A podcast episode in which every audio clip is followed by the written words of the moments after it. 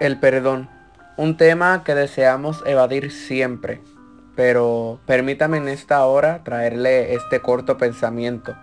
Pero antes demos gracias a nuestro Elión, al Altísimo, por su misericordia y permitirnos levantarnos en el día de hoy.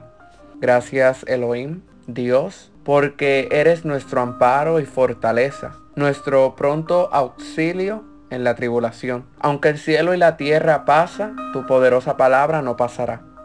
Le habla Brian Beníquez y le doy la cordial bienvenida a este podcast, tu podcast, Voz de Dios en el Desierto. Cuenta la historia sobre un rey de Francia llamado Luis X, el cual tenía muchos enemigos antes de acceder al trono. Cuando fue hecho rey mandó que se formara una lista de sus perseguidores y marcó enfrente de cada nombre una gran cruz negra. Cuando se supo esto, huyeron sus enemigos porque creyeron que aquello era una señal de que deseaba castigarlos. Pero el rey, sabiendo de sus temores, mandó que los llamara asegurándoles el perdón. Y dijo que había puesto una cruz junto a cada nombre para acordarse de la cruz de Yeshua Hamashiach y esforzándose en seguir el ejemplo de aquel que oró por sus asesinos exclamando, Padre, perdónalos porque no saben lo que hacen. Elohim pone la cruz sobre los pecados de los creyentes arrepentidos y los perdona.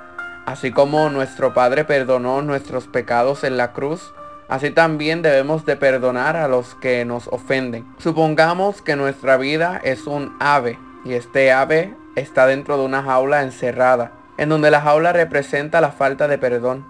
Esta ave no tiene la misma facilidad que las demás aves tienen para volar libremente. Ella está limitada. Cuando nosotros pedimos perdón, no estamos demostrando que somos débiles, sino que somos libres de toda atadura que día a día provoca desánimo, tristeza y muchas veces repugnancia. Perdonamos para ser libres y poder estar tranquilos no solo con los demás, sino con nosotros mismos. Cuando perdonamos aún aquellos que nos hacen mal, notaremos resultados positivos día a día en nuestro pensar, actitud y manera de llevar las situaciones en nuestro diario vivir. Recuerda, si deseamos que Elohim, que Dios nos perdone, tenemos que perdonar también, como dijo Yeshua, es decir, Jesús, en Marcos 11:26. Pero si vosotros no perdonáis, tampoco vuestro Padre que está en los cielos perdonará vuestras transgresiones.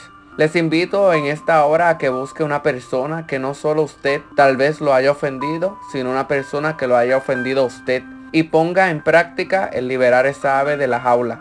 Esto ha sido todo por el día de hoy. Recuerde compartir con sus amistades y familiares en sus redes sociales para que todo aquel pueda escuchar esta reflexión y poner en práctica en cómo liberar la ave. Se despide de ustedes este servidor, Brian Beníquez. Yahweh los bendiga y será hasta el día de mañana.